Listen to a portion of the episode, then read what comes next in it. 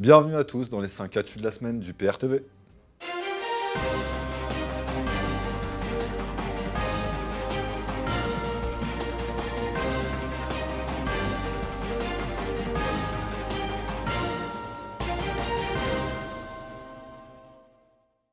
Ouverture du procès du Rassemblement national pour complicité d'escroquerie lors du financement de ses campagnes. Les accusés sont notamment des dirigeants du micro-parti Jeanne et la société de communication Rewall qui sont liés au financement de campagnes entre 2012 et 2015. Le Rassemblement national aussi semble empiler des affaires politiques. Rappelons qu'à part euh, servir de paratonnerre politique, le parti de Marine Le Pen n'est pas efficace là où il a des élus. Par exemple, au Parlement européen, il se contente d'encaisser les revenus sans dénoncer les contradictions de l'Union européenne, comme l'a fait Nigel Farage pour le Royaume-Uni. Le président du Modem et maire de Pau, François Bayrou, est convoqué début décembre par les juges du pôle financier en vue d'une mise en examen dans l'affaire des assistants parlementaires. Le Modem est soupçonné d'avoir utilisé des fonds européens pour rémunérer certains de ses salariés. François Bayrou, sous ses apparences de sainte-nitouche, trempe aussi dans les affaires et les magouilles de la vie politique française.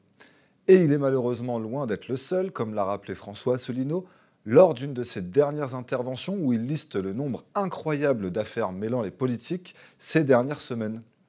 De son côté, il appelle à l'exemplarité et annonce que tous ses candidats au municipal respecteront les engagements éthiques proposés par l'association Anticor qui lutte contre la corruption en politique.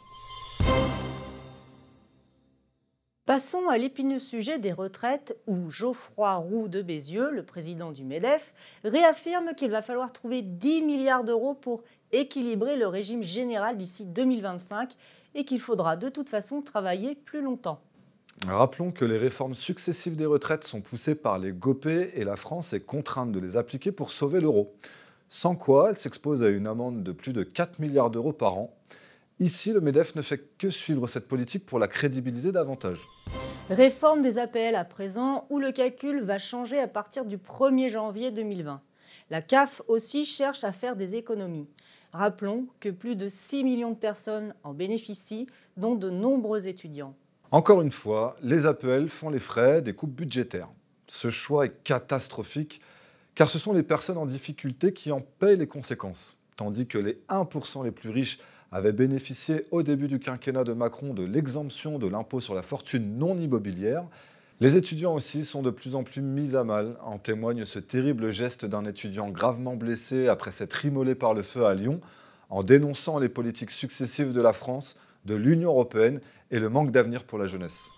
Immigration professionnelle. Le gouvernement va fixer des objectifs chiffrés ou des quotas sur l'immigration professionnelle en France. C'est un nouveau faux débat, car cela ne concerne qu'une faible part de l'immigration. La plus grande part vient du regroupement familial qui est gravé dans le marbre par la directive européenne 2003-86 CE. De son côté, la DRH de la chaîne pizzeria Big Mama se vante de profiter des sans-papiers. Elle a expliqué sur France Culture à quel point son entreprise était contre la régulation des flux migratoires économiques, tant son entreprise en bénéficiait car tous ses plongeurs sont des émigrés et souvent sans papier. Les sans-papiers sont la nouvelle armée de réserve de travailleurs d'un néolibéralisme inscrit dans le marbre des traités européens. Ce n'est sans doute pas un hasard si au même moment le MEDEF veut faciliter le recrutement des étrangers et rappelons que pour sauver l'euro, la France est contrainte de faire constamment de la dévaluation interne. Passons maintenant à ces chômeurs qui se sont mis en grève. En effet, depuis 4 ans et durant une journée, des citoyens protestent contre la privation des emplois en effectuant bénévolement des travaux utiles pour la société. Alors derrière l'ironie de la grève du chômage, il y a un drame humain correspondant à un chômage de masse dû à une monnaie européenne trop chère et à des délocalisations sans limite au sein de l'Union européenne, propulsées par l'article 63 du traité sur le fonctionnement de l'Union européenne. Gilets jaunes à présent avec une réponse pénale sans précédent. En effet, plus de 3100 personnes ont été condamnées par la justice française en lien avec les manifestations et près de 400 d'entre elles ont écopé de peines de prison ferme. Le mouvement des Gilets jaunes est lui-même sans précédent dans l'histoire récente de la France. Mais en poursuivant le projet de l'Union européenne, le gouvernement n'a d'autre choix que la répression pour imposer ces réformes qui vont à l'encontre des intérêts des Français. L'éducation nationale recense 58 suicides depuis 2018, dont 11 depuis la rentrée. Pour la première fois, le ministère de l'Éducation dévoile le nombre de ses agents qui se sont donné la mort. 37 hommes et 21 femmes depuis 2018. Ces drames humains sont terribles. L'éducation nationale souffre et, comme le démontre un excellent dossier d'Anne Limoges, la responsable UPR des questions d'éducation, elle est de plus en plus la proie des lobbies. Elle devient une machine à broyer qui transforme les professeurs en exécutants d'une oligarchie qui vise à former des futurs salariés plutôt que des citoyens. Vous retrouverez d'ailleurs le lien vers ce dossier dans la description. Selon Macron, la règle des 3% du PIB sur le déficit public est un débat d'un autre siècle et plaide pour une politique d'inversement active de l'Union européenne. Eh bien, souhaitons bonne chance à Macron pour convaincre Mme Merkel sur ce sujet. Concernant le Brexit, Bruxelles demande plus d'argent aux autres États européens et cette hausse crispe l'Allemagne, qui est le plus gros contributeur de l'Union européenne. Rappelons que le Royaume-Uni est contributeur net au budget de l'Union européenne. Son départ va donc alourdir la note des contributeurs nets restants, comme la France. Le nombre de sans-abri à Bruxelles a plus que doublé en 10 ans. Leur nombre est passé de 1700 à plus de 4000. Explosion de la très grande pauvreté dans la capitale de l'Europe, tout un symbole. Suite à la crise sociale en Bolivie, le président Evo Morales annonce sa démission.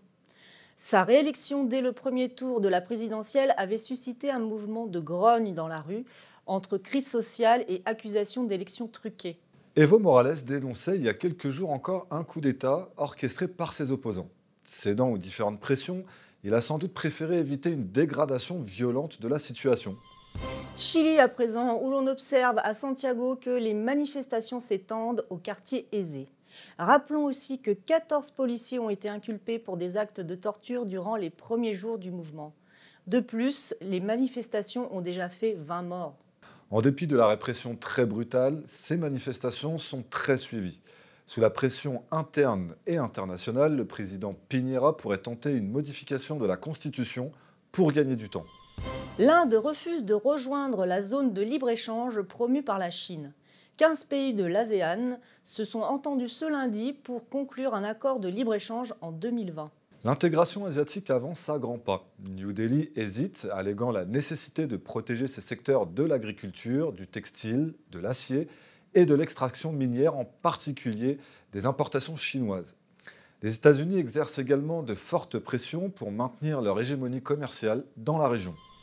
La Serbie à présent qui abandonne son projet d'acquérir des missiles S-400 sous la menace des sanctions américaines. C'est le même sous-secrétaire d'État américain adjoint, Matthew Palmer, qui exige que l'Union européenne et l'OTAN accueillent les pays de l'ex-Yougoslavie et critique l'attitude russophile de la Serbie. Le message est clair et cohérent, pas touche à notre territoire européen. Et passons maintenant à la bonne nouvelle de la semaine. Il s'agit du salon Made in France qui s'est tenu à Paris et qui a mis à l'honneur les entreprises et le savoir-faire français. Nos équipes se sont rendues sur place. Voici quelques extraits. Lorsque les gens achètent français, ils se doutent bien que souvent, ils payent plus cher que ce qu'ils pourraient acheter ailleurs, que souvent, pas toujours, mais très souvent, la qualité est au rendez-vous, c'est-à-dire qu'il y a quand même une bonne qualité. Et puis souvent, les Français, quand ils achètent français, ils ont le sentiment d'un acte un petit peu patriotique. Et vous comprenez, la construction européenne est fondée sur l'inverse. C'est ce que la, Commission européenne appelle les égoïsmes nationaux. Il faut que les Français comprennent et sachent que nous sommes taxés de plus de 9 milliards d'euros chaque année, que nous versons à l'Union européenne en plus de ce que nous recevons.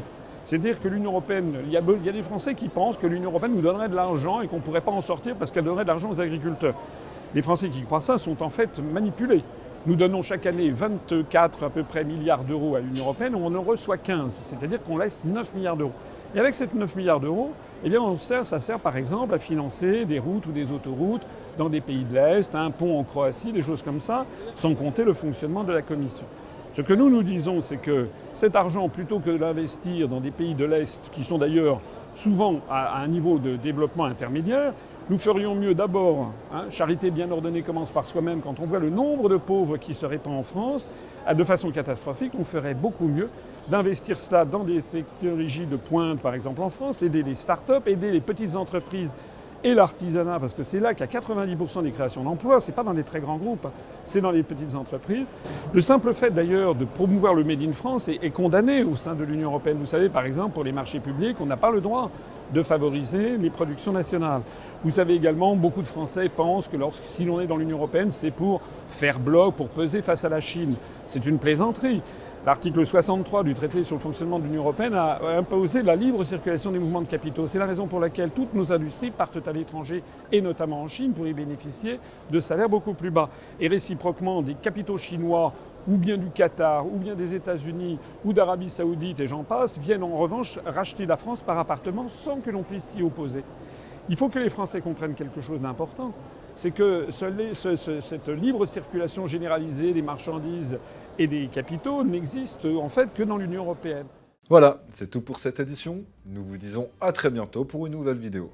Et d'ici là, n'hésitez pas à réagir à toutes ces nouvelles dans les commentaires.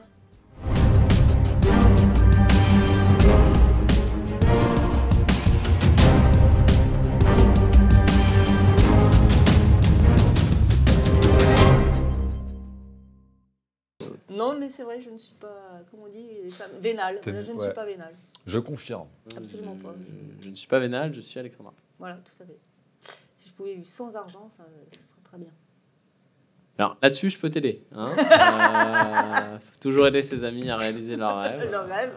Euh, Donne-moi ton argent. Hésite pas, hein, vraiment.